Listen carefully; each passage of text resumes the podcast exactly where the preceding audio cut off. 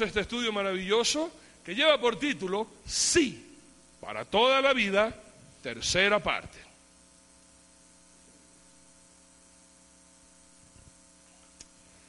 Y recuerden que desde el día lunes, con la bendición del Señor, el otro lunes, no este lunes, el siguiente lunes, ya estará todas estas prédicas en televisión por Asoma Visión, en nuestro programa Dile un amigo de todos los días a las 6 de la mañana y el reprisa a las 10 de la noche. Pero este viernes, para los que deseen, todos los estudios que hemos tenido y hemos estado tratando estarán a su disposición también, si así lo desean, adquirir todas estas prédicas de pronto para que usted bendiga a un matrimonio joven que de pronto está pasando por momentos difíciles y piensa, piensa, o a veces hemos pensado nosotros, mis amados hermanos, que la solución está en contratar al sicario del matrimonio. El sicario del matrimonio se llama divorcio. Y, hermanos, con el corazón en la mano, tendríamos que nosotros decir dos cosas. Que por lo general, casi la mayoría de todos los que estamos aquí, tenemos familiares que se han divorciado. O los que estamos aquí, muchos se han divorciado y se han vuelto a casar.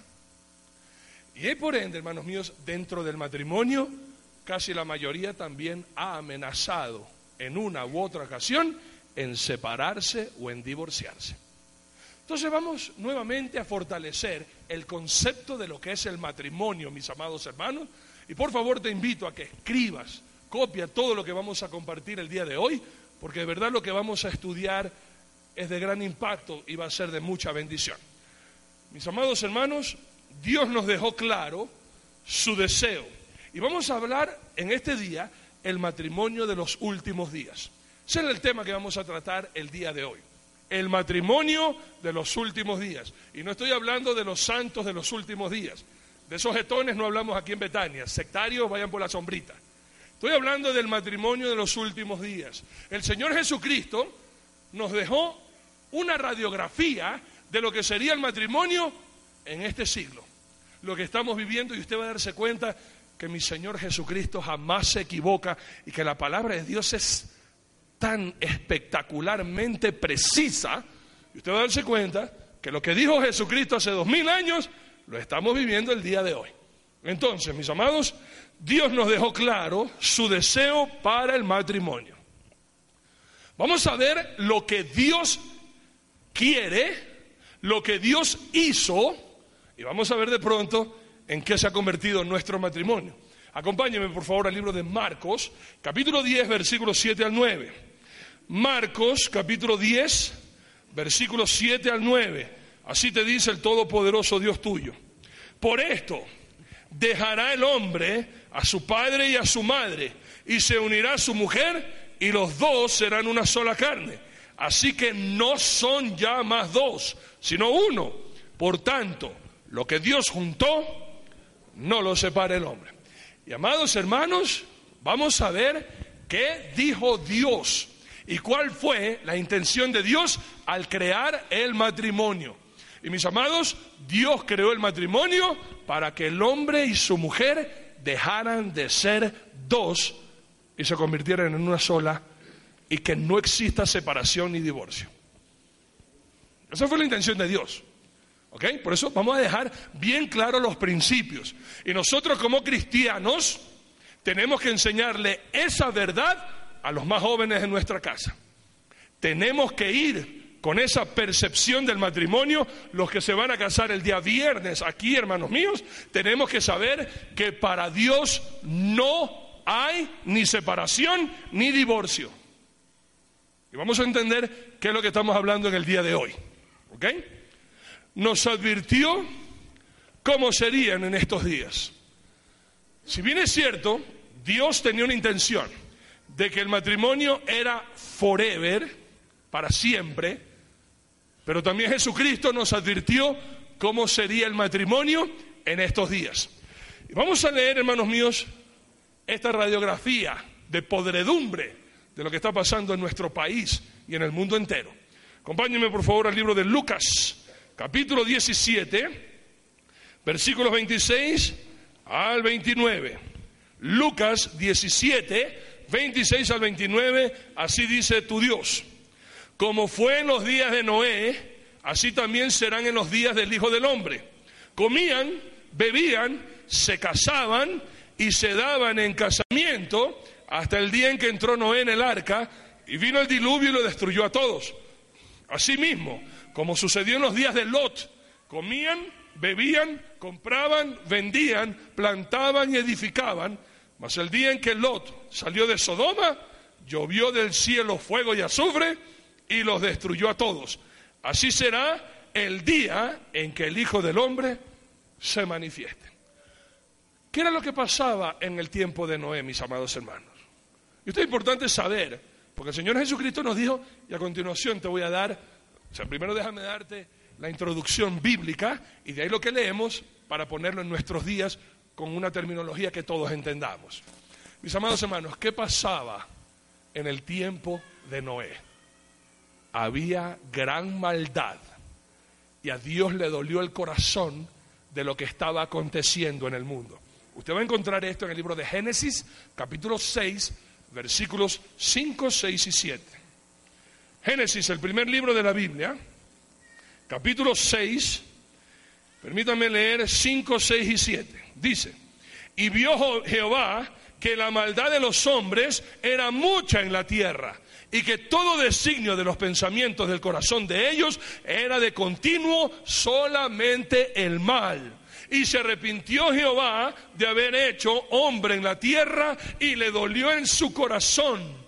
Y dijo Jehová, raeré de sobre la faz de la tierra a los hombres que he creado, desde el hombre hasta la bestia y hasta el reptil y las aves del cielo, pues me arrepiento de haberlos hecho. ¿Qué era lo que pasaba, hermanos míos? Y de eso hace el Señor Jesucristo referencia. Dice que se casaban y se daban en casamiento. Ya voy a explicar qué significa eso. ¿Qué pasaba en, en, los días de Lot? Usted puede encontrar lo que pasaba en los días de Lot en Génesis capítulo 19. Todo el capítulo 19. Había gran depravación sexual. Había, hermanos míos, homosexualidad, lesbianismo y depravación sexual. Y usted va a darse cuenta que por eso Dios destruyó a Sodoma y a Gomorra con fuego y azufre.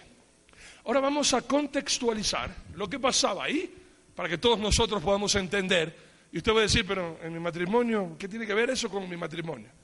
Tiene mucho que ver, como va a ver usted ahora, poniéndoles palabras para que usted entienda qué es lo que el Señor nos quiere enseñar en esta noche. Hermanos míos, hay siete características marcadas de cómo iba a ser el matrimonio en estos días siete características marcadas, tal como fue en los días de Noé, como fue en los días de Lot, ahora va a darse cuenta eso como cobra vida en tu matrimonio de lo que estamos haciendo mal, para que veas por qué de pronto es lo que está pasando en tu matrimonio. Primera característica, hermanos míos, totalmente en contra de la voluntad de Dios, que practicamos todos, desgraciadamente, y especialmente cristianos. Se separa, divorcia. Esta es la primera característica en el matrimonio de estos últimos días, supuestamente cristianos. Se separa, se divorcia y se vuelve a casar rápido, fácil y sin motivo. Esa es una de las características, mis amados hermanos, que de pronto está pasando en nuestras vidas. De pronto usted que está aquí, usted se ha dado cuenta que ya se divorció y ya, tuvo enseguida un compromiso. Ni muy bien va firmando el divorcio, por ahí mismo se vuelve a casar. Y unos hermanos míos de pronto, yo soy el único que creo recordar esto, pero cuando yo era muchacho, uno no se divorciaba tan fácil. ¿Se acuerdan ustedes?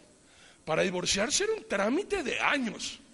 Pero ahora, hermanos míos, divorciarse es tan fácil, dos firmas de acuerdo ante un notario y finalín con el trancazo.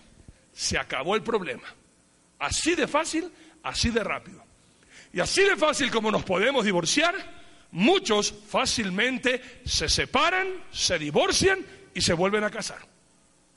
Y esa es una de las características, mis amados hermanos, de lo que iba a pasar en estos días. Y déjame darte una mala noticia.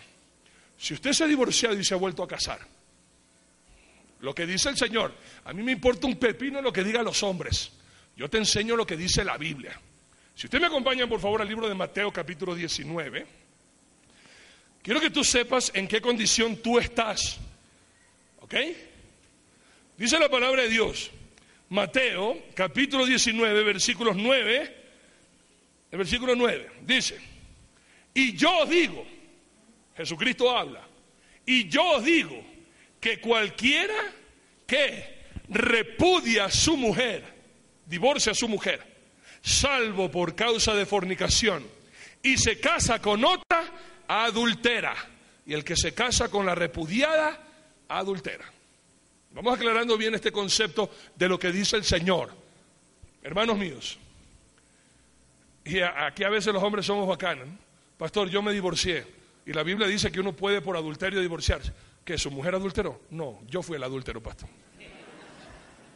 O sea, el que se divorcia para casarse con otra, comete adulterio.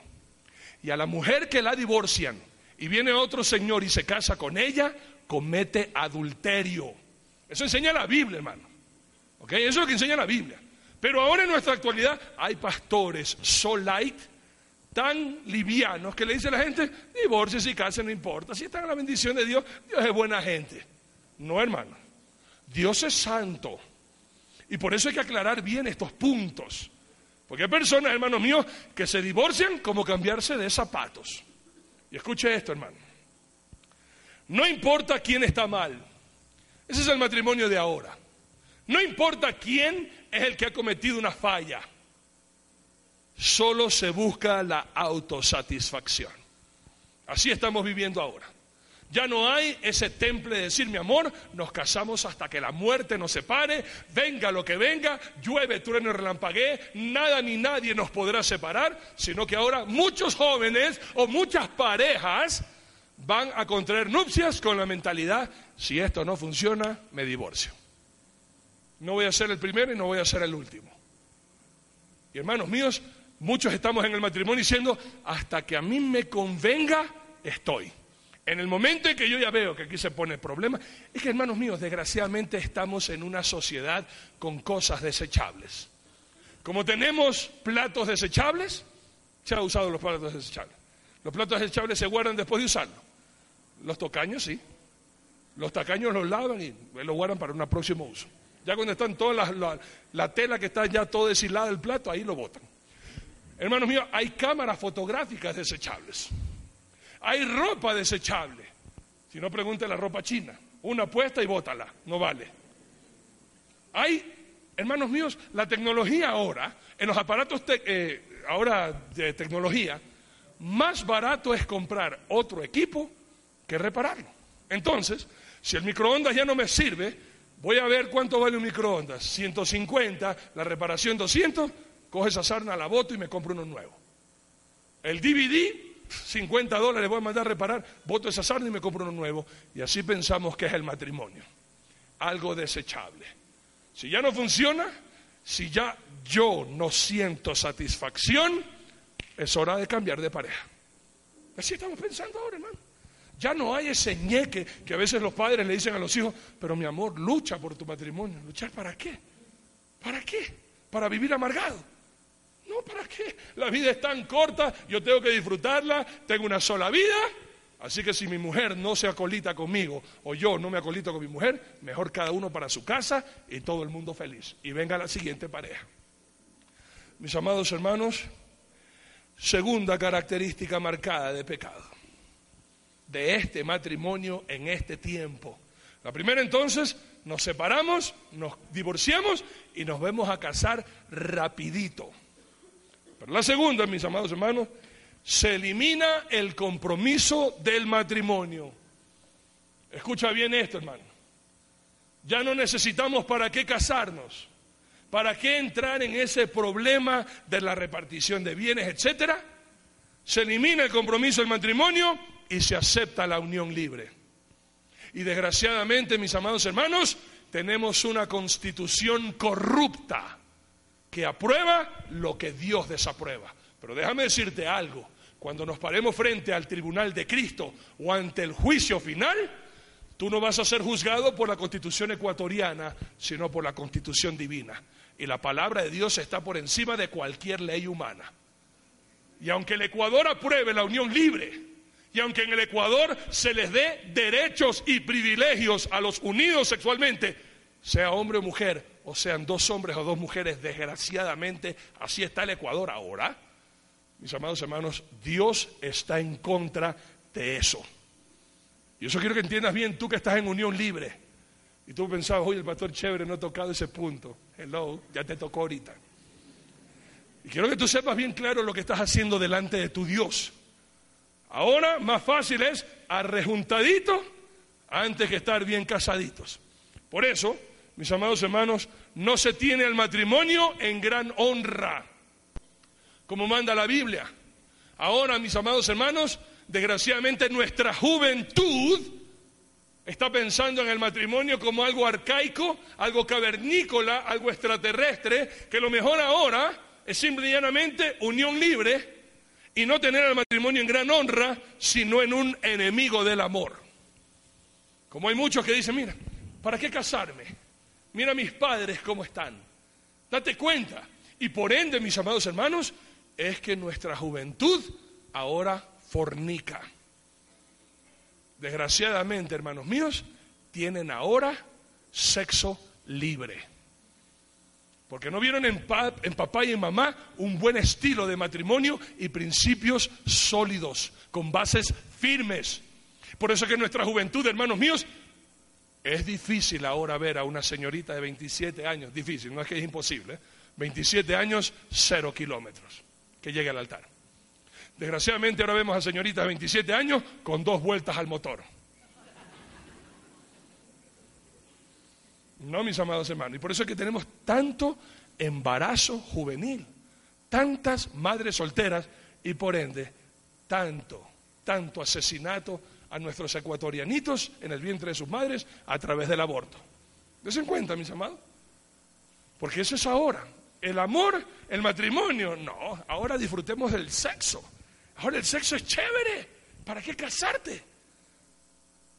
Y la palabra de Dios en el libro de Hebreos capítulo 13, versículo 4, y estos son principios y valores que tenemos que fundamentar en nuestros hijos, la Biblia dice bien clara, mis amados hermanos, honroso sea ante todos el matrimonio y el lecho sin mancilla.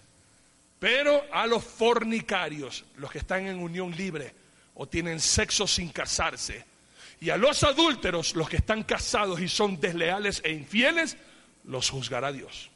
Hermano, aquí estamos hablando la plena. Y como mucha gente no quiere escuchar eso porque está feliz y contento con su pecado, piensa que nunca se va a morir. Y por eso el Señor nos advierte de que todos vamos a tener que morir, hermanos míos, ponle la firma que así va a ser, si Cristo no viene antes. Por ende, mis amados hermanos, Vamos aprendiendo bien, ustedes que están en unión libre, pero son miembros de la iglesia y van a la iglesia y cantan a la iglesia, trabajan en la iglesia, están en pecados y condenados al infierno. Asimismo, cualquier adúltero, cualquiera que se haya divorciado y vuelto a casar está en adulterio y por ende de cabeza al infierno. Ya no nos reímos hoy día. Ahora se nos hace así, ¿verdad? Si me muero ahorita. Seguimos, escuchen. Tercera característica, amada iglesia. ¿Por qué es tan común ahora la unión libre? ¿Por qué ya la gente no se casa? Quiero que tú veas esto, hermanos míos. Se unen para, déjame darte una lista, para que denunciemos la depravación que está pasando en nuestro país. ¿Por qué existe la unión libre? Se unen, número uno, para ser compañeros sexuales. Para ser compañeros sexuales. Dicen, ñato, no hay como ahorita andar hecho el perro en la calle, porque te pueden dar una enfermedad venérea o el SIDA, papilomavirus y tanta sarna que hay ahorita en las calles. Así que mejor busquémonos a una persona que seamos compatibles sexualmente. O sea, nada de compromiso de amor, todo es físico, todo es sentimental o emocional. Y para eso nos unimos. La pelada está buena, humildemente apto para el consumo humano, unámonos. Y nos unimos para ser compañeros sexuales.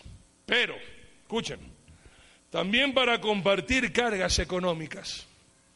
Ahora como la vida es tan dura, hermanas mías y hermanos míos, yo con mi sueldo no me alcanzo.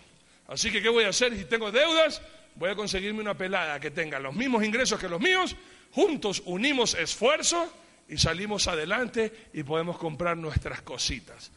Todo esto está pasando con ecuatorianos en Europa y aquí en el Ecuador también. Nos unimos para aliviar la carga económica. Dos se calientan mejor y hasta son bíblicos para decirlo. Dos se calientan mejor y se cae el uno, el otro lo levanta. Pero escucha esta parte también, hermano.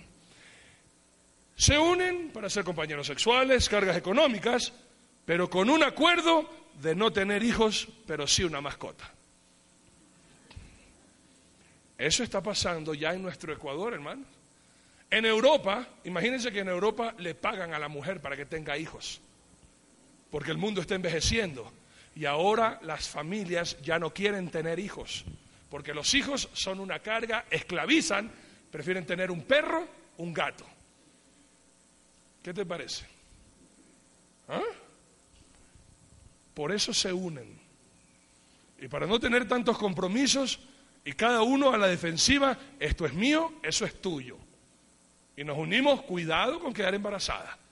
Y si viene un embarazo no previsto, fácil. Elimina el problema, el aborto. Qué tristeza lo que está pasando en nuestro país, hermano. Y en el mundo entero. Mira cómo se ha distorsionado la imagen de la familia Mientras que en la palabra de Dios, el Salmo 127, 3, te dice, herencia de Jehová son los hijos y cosa de gran estima, el fruto del vientre, ahora las madres desprecian ser madres. Y los hijos no son bienvenidos. Estar juntos hasta que le convenga. No es estar juntos hasta que la muerte los separe. Ahora se unen con este principio. Vamos a estar juntos hasta que nos convenga. Comenzamos a tener problemas, comenzamos a tener discusiones, ¿sabes qué? Ahí muere. Vaya usted por su lado, yo voy por el mío. Y venga la siguiente persona. Y venga la siguiente pareja. Y algo más, hermano. Mira esta otra parte. La cuarta característica de una sociedad corrupta y de un matrimonio horrible. Mira esto olvidarse de su papel en el matrimonio. Esto es tan típico y ahora las mujeres se van a enojar conmigo. Se van a enojar ustedes conmigo porque ustedes van a decir, qué pastor tan machista. Discúlpenme ustedes, mis amadas hermanas, pero ustedes saben que yo he sido uno de los pastores que ha defendido a la mujer. Dios puso en mi corazón frases como esta. Cuando Dios quiere algo difícil, llama al hombre. Pero cuando quiere algo imposible, llama a la mujer. Una frase humildemente es acá de su pastor. Dios puso en mi corazón también esa mentira de que detrás de cada gran hombre hay una gran mujer, puro cuento. Dios puso en mi corazón esta frase. De la mano de una gran mujer se hace un gran varón. Pero lo que les voy a decir ahora muchas de ustedes, mujeres, van a salir de aquí trompudísimas. Pero lo lamento, chicas, yo tengo que decir lo que la Biblia dice, aunque va a estar en total desacuerdo con lo que practica ahora la sociedad. Se van a enojar mujeres, de verdad se van a enojar, pero no se enojen conmigo. Yo nomás tengo que repetir lo que dice mi Señor. Pero estamos viviendo en una sociedad, hermanos míos, donde se ha tergiversado totalmente el rol, tanto del hombre como de la mujer, en la familia. De la Biblia a lo que se está practicando ahora. Y miren esto, hermano. El hombre no es cabeza, ni mantiene a su familia. Esto es lo que está pasando ahora en nuestra sociedad, hermano. Ya el hombre no es cabeza. Una cabeza, hermanos míos, es el que piensa en la familia, tiene ojos para ver que toda la familia esté segura, que esté feliz, que esté contento, oídos para escuchar a todos sus, familiares, boca para edificar a la familia. Eso es una cabeza, hermanos míos. Pero ya el hombre no es cabeza. Ahora el hombre yo no sé qué es, hermano. Y se está deteriorando tanto la imagen masculina. Yo no sé si ustedes han visto el excelente programa Dile un amigo hoy en familia con Pepe Castro. Y lo que está pasando en nuestra sociedad, se sale todos los sábados a las 8 de la noche, 8 de la mañana, perdón. Mírenlo todos los sábados a las 8 de la mañana. Pero ustedes se han dado cuenta, hermanos, cómo a partir de los años la imagen del varón se ha femenizado. ¿Mm? ¿No se han dado cuenta ustedes? Ahora ya no sabes cuál es mujer o cuál es varón mirado desde atrás. Y ahora con esta nueva moda que nuestros hijos practican, el emo, ahora ya no sabes cuál es el, hombre o cuál es la mujer. Y eso es lo que quiere hacer Satanás, perder la identidad. Date cuenta, mis amados. Yo soy de las personas que me importa un pepino lo que la gente o la sociedad practique. Yo me he vuelto a mis raíces bíblicas 100%. Algo que está pasando para los hombres, hermanos míos. Ahora estamos en la nueva forma o en la nueva era social de que el hombre es más guapo y más bello siendo más femenino. ¿Se da cuenta ustedes? Ahorita la moda en Estados Unidos, y ya usted ve en televisión algunos de estos metrosexuales. Imagínate, cuando yo escuché la primera vez el hombre quiere ser metrosexual, yo sí dije, bueno, metrosexual, tiene que ser un varonzote. Cuando veo una nena, todas las cejas depiladas, todo que parecía mujer, y yo, esa sarna ser metrosexual. Prefiero ser centímetro de hombre, pues nomás entonces. Imagínate que ahora la forma es que el hombre pierda su masculinidad. Y dése cuenta, hermano. Todo el mundo hemos sido absorbidos por esta manera de pensar. Ahora el hombre, y se ha enseñado ahora, y a las mujeres, yo escucho ahora a, las, nuevas, a las nuevas generaciones, un hombre con pelos en el pecho, con barba, ¿Qué dice la gente? Uy, qué asco. Uy, míralo con esos pelos. Pero si Dios nos dio a nosotros barba, hermano mío, ¿para qué será? Pues? Para afeitarnos todos los días. Y hay algo que pasó, algo chistoso que pasó allá en Italia. Es que es la moda ahora, hermano. En Italia ya no es que solamente es algo entre hombres. Ahora, todos los hombres, por lo general, bien depiladas las cejas, con base, con delineador para que los ojos se vean así más llamativos. Eso es la moda ahora, que ya está llegando a nuestro Ecuador, hermano. A nuestro Ecuador. Y eso es lo que se ve ahora en el hombre. Y todos depilados, todos igualito a una mujer. Y eso llamamos ahora que es sexy. Y yo te digo una cosa, hermano. Allí en Italia había esta, esta, esta cuestión, ¿no? Y habían los hombres que se habían dejado crecer la barba sexy, así como yo. Y la gente le preguntaba horrorizada, oiga, ¿y ustedes por qué se dejan crecer la barba? Y fue chistoso lo que ellos dijeron. No me preguntes a mí por qué yo me dejo crecer la barba. Pregúntate tú por qué tú te afeitas. Yo te digo una cosa, varón. ¿Quién te dijo que lo sexy es afeitarte? y que no parezcas como un varón si tienes barba, ¿no? Si estás fregado, que eres más pelado que una pepe guava, bueno, ya está fregado, pues no hay nada que hacer. Pero ¿quién nos vendió la idea a nosotros los hombres, hermanos míos, que el andar afeitados era sexy? ¿Quién? Y si usted estudia un poquito de historia, hermanos míos, se va a dar cuenta que algo que se hizo famoso para los hombres andar afeitados era con los famosos lord ingleses que llegó una época en Inglaterra, y hasta la actualidad usted de pronto ha visto en películas o sabe, cómo son los juzgados allá. Los hombres usan pelucas y andan todos afeitaditos, y era la moda gay. La moda gay. Ser de sociedad es ser afeminado. Imagínate. Yo quiero ser entonces del pueblo, pues hermanos míos. ¿No crees que yo para ser de la sociedad tengo que tener manerismo de mujer? Pues hermano. Y yo no sé, chicas. Discúlpeme ahora, pero yo, pensaría que a una mujer le gusta que el hombre se vea bien macho, pues, ¿o no? ¿O les gusta a ustedes mujeres que vayan a salir con el hombre, se tropiece y el hombre haga ¡Ah! ¿Te va a gustar eso a ti, mujer? ¿O te va a gustar que el hombre cuando esté asustado grite ¡Ah! ¡Qué miedo! Pero hermanos míos, desgraciadamente, se nos vendió esa idea. Y luego con Hollywood, ¿verdad? Clark Gable, eh, Gary Grant, todos estos grandes hombronazos en la pantalla En la vida real se les mojaba la canoa y andaban con el pájaro muerto hace tiempo. Y eran gays, hermano, y hasta murieron de sida. Pero esos jetones nos vendieron que el hombre sexy es el que fuma y está bien afeitadito. ¿Ah? El cowboy americano, cigarrillos Malboro, bien macho, en afeitadito. Y todos los jetones ecuatorianos, se afeitaditas, toditos se afeitan.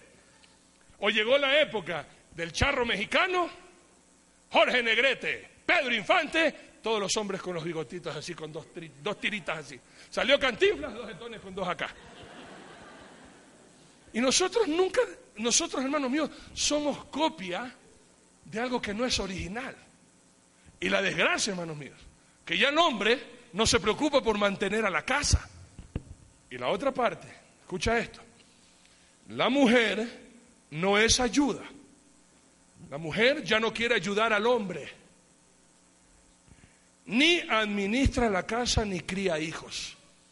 Desgraciadamente llegó esa, esa parte en la sociedad. Aquí es donde te digo que te vas a enojar conmigo, mujer.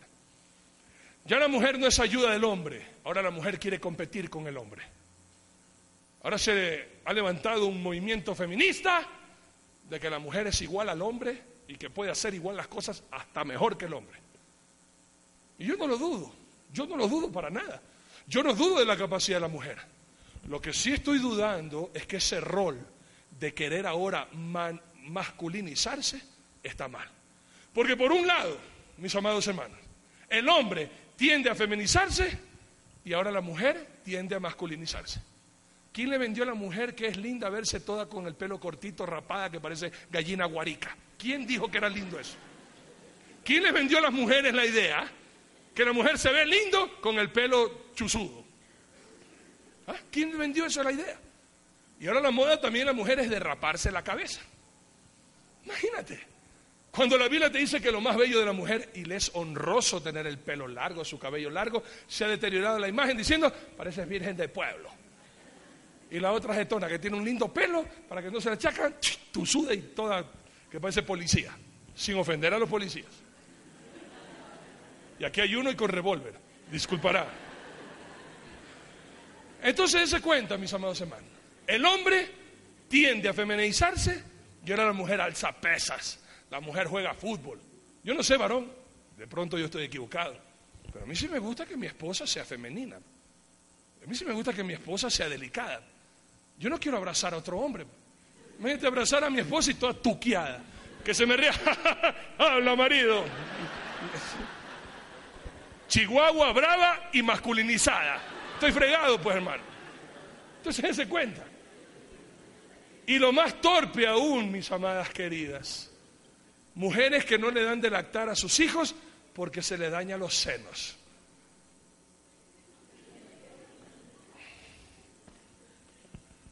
Hermanas, no quiero que usted me diga, a ver pastor, se está mandando.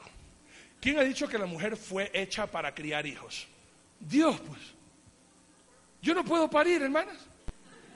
Ningún hombre puede parir. ¿Quién da luz? ¿Quién da luz? Ahí está, pues hermano, o sea, no se enojen conmigo. Cuando yo digo que la mujer fue hecha para tener hijos, no lo digo yo, mis hermanas queridas, lo dice Dios. Y la mujer, escúchame bien esto, por favor, y aquí es donde va a tener problemas, pues, déjame alistarme. La mujer no fue hecha para trabajar.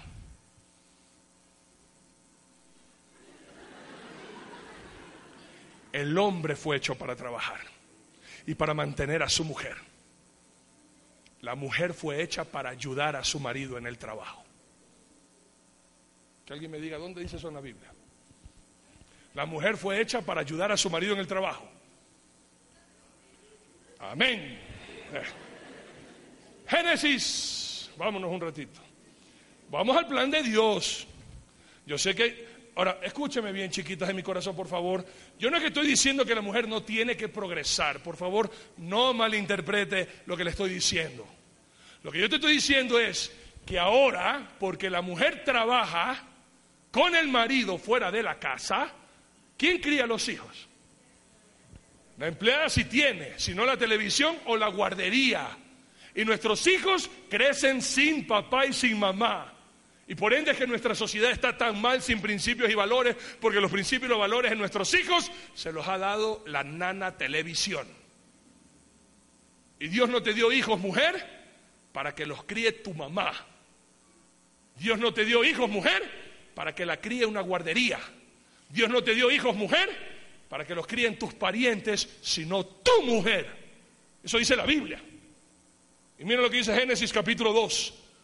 Y vamos a ver en el plan de Dios. Permíteme leer del 4 hasta el 9. ¿Ok? Estos son los orígenes de los cielos y de la tierra cuando fueron creados el día que Jehová Dios hizo la tierra y los cielos. Estoy leyendo Génesis 2, 4 en adelante. Y toda planta del campo antes que fuese en la tierra, y toda hierba del campo antes que naciese, porque Jehová Dios aún no había hecho llover sobre la tierra, ni había hombre para que labrase la tierra, sino que subía de la tierra un vapor, la cual regaba toda la faz de la tierra. Entonces Jehová Dios formó al hombre del polvo de la tierra y sopló en su nariz aliento de vida, y fue el hombre un ser viviente. Y Jehová Dios plantó un huerto en el Edén. Nótese, es el huerto del Edén, no es el paraíso. Vamos hablando bien, Adán y Eva nunca vivieron en el paraíso, vivieron en el huerto del Edén. Al oriente. Y puso allí al hombre que había formado.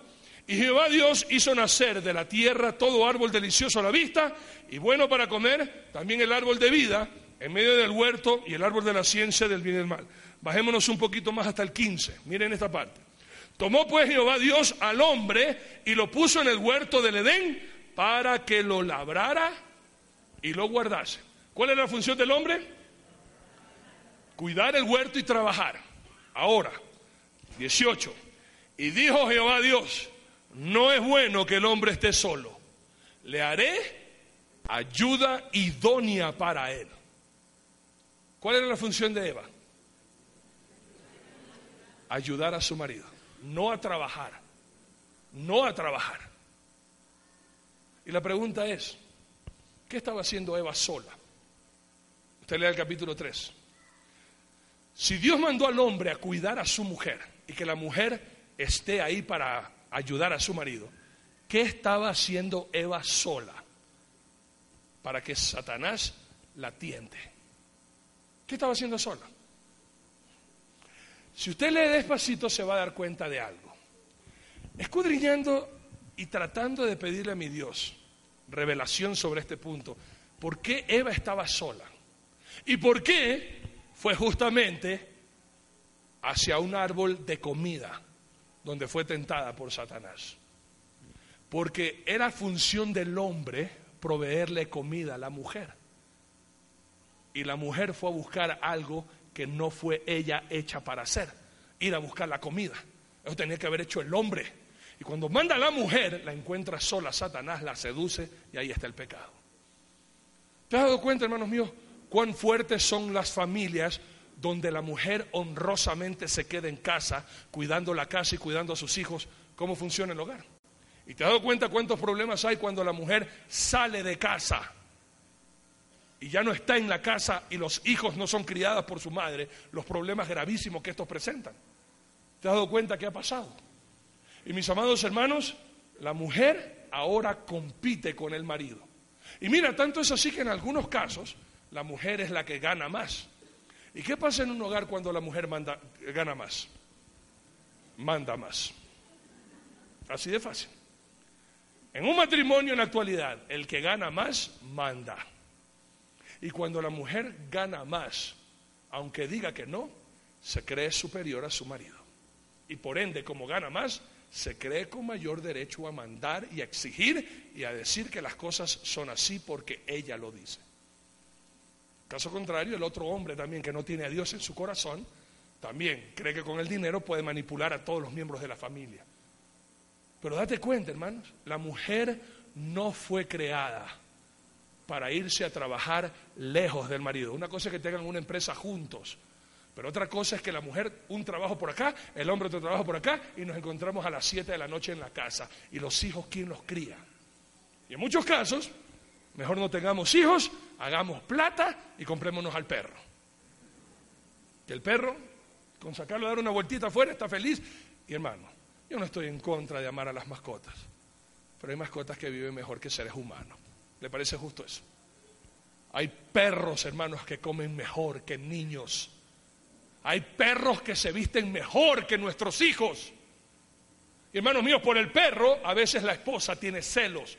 Porque llega el marido a coger el perro o la perra, y no estoy hablando de la esposa, sino del perro de verdad. Y lo coge al perro y mi muñeca, mi linda, ¡ay, qué lindo mi perrito! Habla, ¿qué fue mi perrito? Y la mujer dice, oye, ¿cómo quisiera ser el perro para recibir tantos besos? O así mismo el hombre se siente celoso de tantos mimos de la esposa al perro y no a él. Cuando distorsionamos la imagen de las cosas que Dios ha creado, mis amados, tendremos problemas. Y problemas graves. Y problemas, hermanos míos, después difíciles de arreglar. Quinta realidad de lo que está pasando ahora. Vuelvo a repetirte, hermano, déjame aclarar bien eso porque no quiero que se quede mal interpretado de que, ay, el pastor no quiere que progresemos. Progresen, pero a costillas de qué? Cuando una mujer deja a su esposo y a sus hijos para irse a España y a Italia, ¿qué consigue allá? Solo dinero, si es que no consigue un amante. Solo dinero. ¿Qué pierde acá? Y después quiere venir a comprar a sus hijos con artefactos caros. Crecen sus hijos sin su madre y cuando viene encuentra tales extraños y se los quiere ganar comprándolos con regalos. Y te pregunto algo, a esos hijos les hubiera importado tener iPods, zapatos de marca y no a una madre, o mejor no tener nada, pero tener a su madre y juntos salir adelante. ¿Qué hubieran preferido los niños? A su madre y a su padre al lado, pues hermano. Usted no sabe cuántos matrimonios, hermano, se han hecho pedazos. Porque por allá se fue el marido, comenzaba a mandar todo fielmente todos los meses la plata. Ya después no mandaba, ya después por último búscate otro que te tenga, te mantenga, te retenga y te dé. Hoy no tengo ni mantengo, ni retengo, ni te doy. Ya me conseguí yo a otra, ahora búscate tú a otro que te mantenga. Ahí muere. Y se acabó el matrimonio, hermano. ¿Por qué? Porque en busca de esto perdimos lo más valioso que es la familia.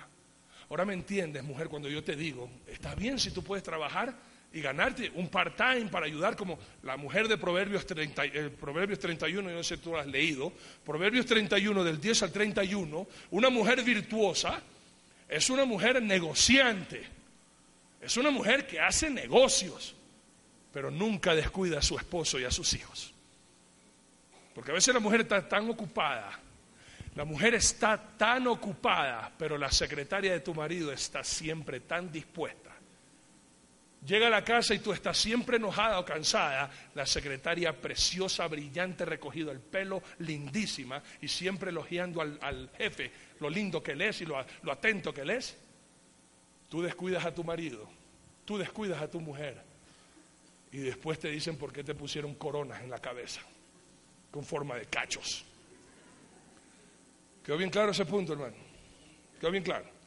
Yo no estoy en contra del progreso de la familia siempre y cuando nunca se descuide lo que verdaderamente importa, a tus hijos, a tu cónyuge. Y amados hermanos, déjame decirte algo, y aquí voy a decir la plena, hermano. De pronto usted me puede juzgar, pero hermano, yo soy bien ecuatoriano, aunque tenga pinta de otra cosa, pero yo soy bien ecuatoriano. Y aquí en este país, hermanos míos, solo los vagos no comen. Porque aquí en mi país, hermanos míos, tenemos de todo y hasta como para regalar sino que a veces queremos en lo fácil y pensamos que yéndonos a los Estados Unidos, yéndonos a Italia o a Europa, allá está es que ir con carretilla, no con maletas, sino con carretillas y palas, porque la plata está en la calle. Y decimos que aquí en el Ecuador no hay negocio, no hay negocio para los giles, hermano. Yo alabo a mis hermanos, vaya afuera. Ahí va a estar un carro con sándwiches de chancho de ese animal inmundo riquísimo. Y usted vaya afuera, hermano, coma. Deliciosísimos sándwiches. Más tiene la tienda, tiene la, librería de la Iglesia Bautista Betania. Ahí está. De hermanos que están vendiendo. Tiene que meterse. ¿Cuántas veces usted no ha salido y allá afuera están vendiendo empanadas, vendiendo todo? Sino que uno que dice, ay, yo vender empanadas en la calle, qué asco, prefiero limpiarle los fundillos a los viejos en Europa. Y eso sí está bien. porque nadie nos ve. Eso no lo haríamos acá. Pero sí podemos degradarnos en el extranjero y no en nuestra patria, hermanos. Aquí mandamos, allá nos mandan. Y a veces eso es lo que no hemos entendido, hermanos, y por amor al dinero se nos distorsiona todo. Y perdemos el verdadero objetivo y lo más importante, lo que es de valor, que es la familia. ¿Estamos claros? Quinta parte entonces. Esto es algo terrible que está pasando también en la familia. La deslealtad e infidelidad en auge. Desgraciadamente, hermanos míos, si se ponen la mano en el pecho y nos quitamos la máscara de hipocresía, el 99.99% de todos los que estamos aquí hemos sido infieles a nuestros cónyuges y a nuestras esposos o esposas. Y déjame decirte cómo. Escucha bien esto. Ahora el hombre y la mujer son infieles. Ya no puedes decir ahora, ay, es que el hombre es bien perro. Yo pregunto siempre, hermano, ¿por qué al hombre se lo achaca? Una mujer achaca al hombre diciendo que es bien perro. Un hombre a otro hombre dice, qué bacán ese hermano. Wow, cuatro mujeres, qué macho. La mujer le dice al hombre, cuatro mujeres, qué perro que tú eres. Pero yo digo una cosa, hermano, ¿con quién uno adultera? El hombre, con, que el hombre que es adúltero, ¿con quién adultera? Con una mujer, pues hermanos. Entonces, si uno es perro, ¿qué se encontró? Una dama indecente, para no ofenderla. Hermanos míos, ahora en la sociedad actual se ha vendido la idea que una, un, en inglés se llama affair, un affair, una aventura, enriquece los sentimientos matrimoniales. Un hombre que le es infiel a la mujer aprecia mejor a su mujer. Y nos hemos burlado diciendo todos los días caldo de gallina como que hostiga. De vez en cuando mandarse un caldito de bola es mejor. Todos los días con la mujer como que es una rutina. Tener otra mujercita a un lado como que aviva el fuego de la pasión, el matrimonio. Sí, lo avivas con sida, con chancro, con orrea, todas esas cosas. Hijos en la calle. Entonces, mis amados hermanos, la palabra de tu Dios, no solamente Dios aborrece el divorcio, Dios también aborrece la infidelidad. Y la palabra de tu Dios en el libro de Malaquías, capítulo 2, versículo 16, así te dice el Señor tu Dios, amada iglesia. Malaquías, capítulo 2, 16, leo, el último, el último libro del Antiguo Testamento. Así dice el Señor tu Dios.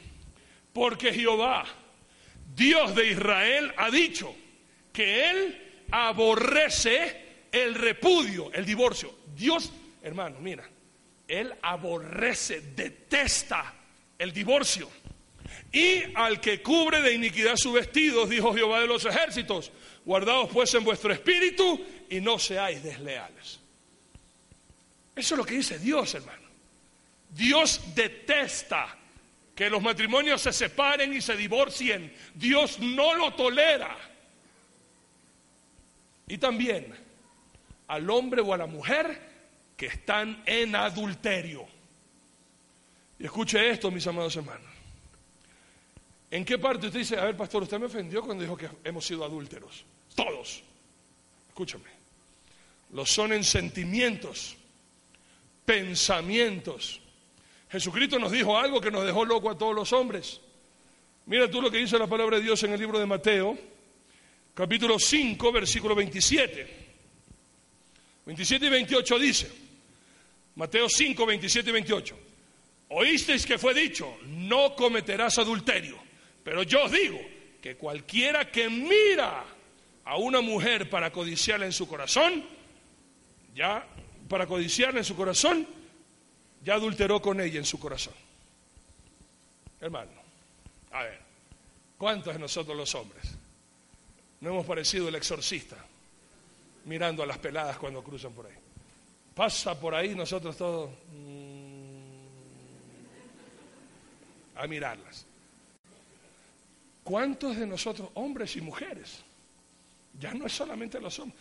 Ahora yo no sé también a las mujeres se le han vendido, que decía antes que la mujer es atraída por lo que oye, pero ahora ya no es eso solamente. Ahora la mujer también es atraída por lo que ve.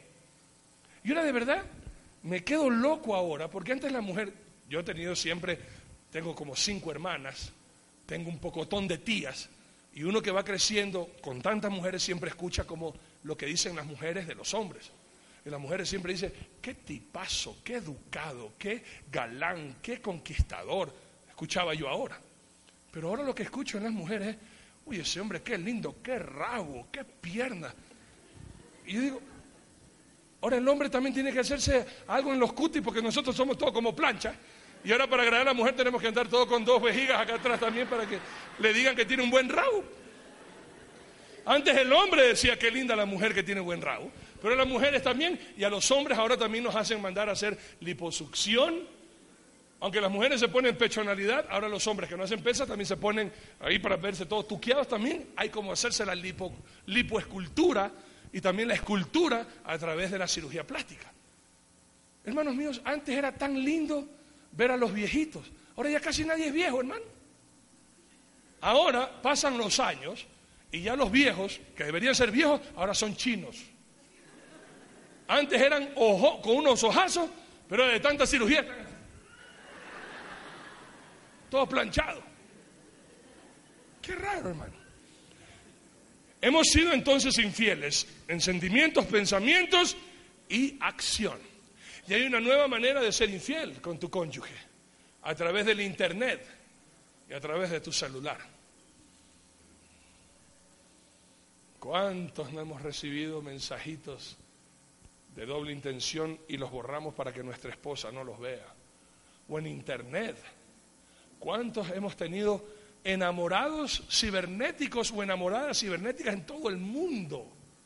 Dejamos a nuestra esposa o a nuestro esposo en la cama babiando por estar nosotros babiando en Internet hablando porquerías con tantas personas. Hombres casados haciéndose los playboys, saliendo ahí en las fotografías para que le escriban las demás mujeres. Y las mujeres también, todas. Yo no sé si te has dado cuenta ahora la fotografía de una joven. Coge una muchachita y dile, a ver una foto, podrá tener 5 o 6 años y sale. Todas con la trompota por acá. Yo no sé por qué. Vengan los mayores que es la moda de salir ahora en todas las fotografías, hermano. Y eso me di cuenta yo con mis hijas, que todas eran, yo lo que estás apuntando. ¿A quién? ¿Para qué gasto yo tanta plata en ortodoncia? Enséñame esos dientes. Ya no saben reír, hermano. Ahora es todo. ¿eh? Y es mi nieta de tres meses de quien estoy hablando. Y qué tristeza cuando se descubre Hermanos, y eso es por eso que hay tanto divorcio. Por eso es que hay tanta separación y tanto dolor de ver la infidelidad. Y hermanos, lo que es peor. Cuando Dios me inspiró a decir esto, hermanos, de verdad que golpeó a muchas parejas. Hombres y mujeres que no tocan a su cónyuge para serle fiel a sus amantes. Qué terrible que es eso, hermano. Imagínense, yo a mi esposa no le puedo decir mi amor, mami, lo que sea, por serle fiel a mi amante. Y no toco a mi mujer para ser fiel a mi amante. Y la mujer no deja tocar a que su marido lo toque o la toque por ser fiel a su amante. ¿Date cuenta lo terrible que está pasando ahora en nuestra sociedad, hermano? El matrimonio destruido por serle fiel a la tercera persona que no debería existir en un matrimonio. Sexta característica de un matrimonio pervertido y depravado en nuestra sociedad. Y qué terrible que esto esté pasando en la iglesia. Y escúchenme bien todos ustedes, mis amados. Escuchen bien esta parte. Aceptación de perversiones sexuales. Esto es lo que está pasando también en nuestros matrimonios y por eso que nuestro matrimonio está hecho pedazos. Y déjame aclararte algo sobre este primer punto, la pornografía.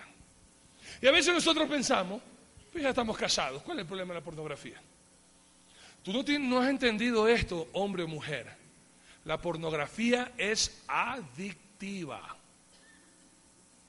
Lo que comienza como un chiste, hombre y mujer, viendo, después a la mujer la barajan y el hombre se hace esclavo. Eso es un vicio para el hombre, más que para la mujer. La mujer viene a, ensuciarse con esta práctica porque el hombre mismo la invita a ver. Y déjame decirte una, una gran mentira, mujer amada, es creer que la pornografía ayuda en el matrimonio. Tú estás recontra que mal si piensas eso. Es que tú puedes decir, pero pastor, es verdad, mi esposo cuando ve eso, uy, usted mira qué volcán. Y yo te digo, sí, getona, pero está pensando en la mujer de la película, no en la mofletuda que está ahí debajo. ¿Tú qué crees? ¿Que tú vas a competir con las modelos que salen ahí? Es que es obvio, pues, hermanos míos. El hombre va a estar pensando en la mujer que vio en la televisión o en la revista y no en ti, pues, hijita. Y comienza a distorsionarse porque una mujer decente jamás haría las porquerías que salen en pornografía, pues. Y el hombre le va a decir, mi amor, mira, ve, el burrito, hagamos el burrito, ve cómo está ahí.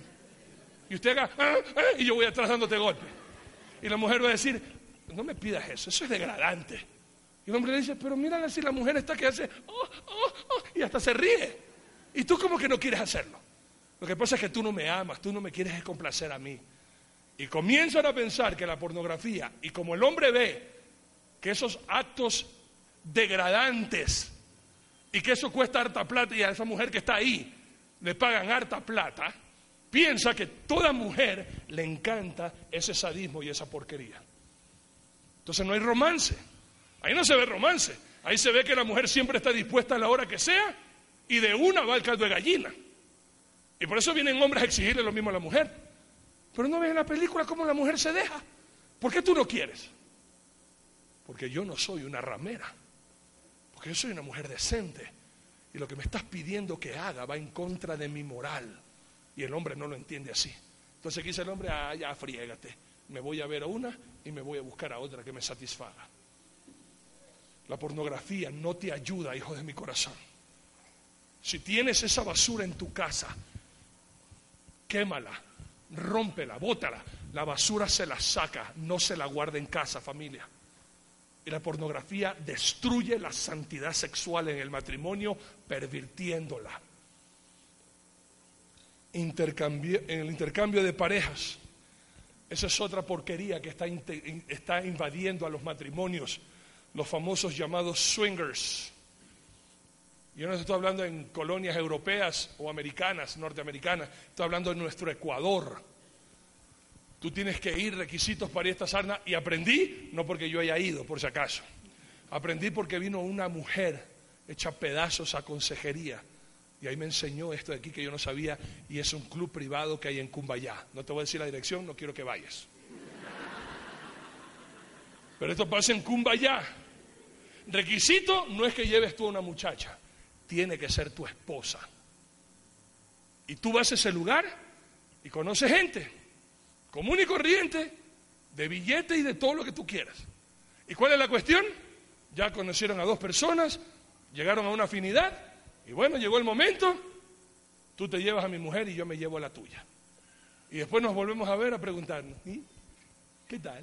Fue bonito. Imagínense un atarantado hombre que mande a su mujer al matadero y después le pregunta, ¿disfrutó mi amor? Todo lindo. Pero esa depravación está pasando en nuestro país, aquí en el Ecuador y aquí en Quito. ¿Cómo un hombre le puede pedir a su mujer, yo quiero verte tener sexo con otro hombre en mi presencia, yo los quiero ver? Y la mujer si le permite, sabe que el hombre viene arrastrándose con su amante y sin embargo lo acepta a que esté ahí en la casa. Permisividad a la infidelidad, que es el siguiente punto. La mujer sabe que el hombre viene arrastrándose y revolcándose en el pecado con su mujer, con su amante, y lo permite que venga a la casa después para tocar y tener sexo con ella. O asimismo el hombre sabe que su mujer le está poniendo los cachos y que se viene revolcando con su amante y la acepta en la casa y después tiene sexo con ella. ¿Mm? Solo para aparentar tener un matrimonio, el hombre permite que su mujer le sea infiel y la mujer le permite que el hombre le sea infiel, permitiéndolo y aceptándolo en su hogar. Y el último punto, amada iglesia, el séptimo, La séptima característica, hermanos míos, olvidarse de Dios. Olvidarse de Dios. Llega un punto en nuestra vida que Dios, tú sabes que Dios te dice no al divorcio. Pero llega un momento que te dice, a mí me importa lo que Dios haya dicho, yo quiero divorciarme. Me encantó ese hombre, me encantó esa mujer, ya no aguanto más. Y déjame decirte algo, hermano. Déjame decirte algo. Una mujer que le comienza a ver los peros a su marido es porque hay un hombre que le comienza a calentar la oreja. Quien le mira los peros al marido es una adúltera.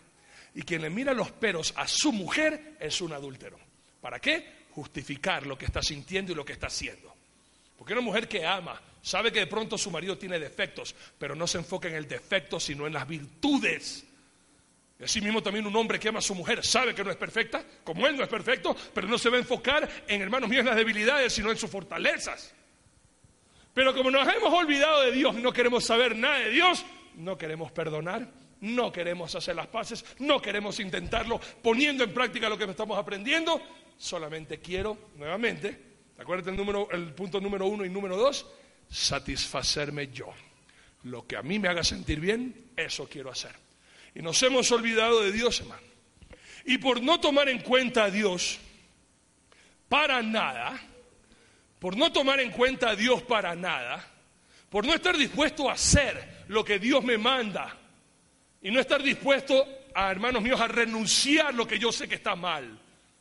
Mira lo que pasa en nuestros matrimonios. Y amados, estoy de verdad asustado.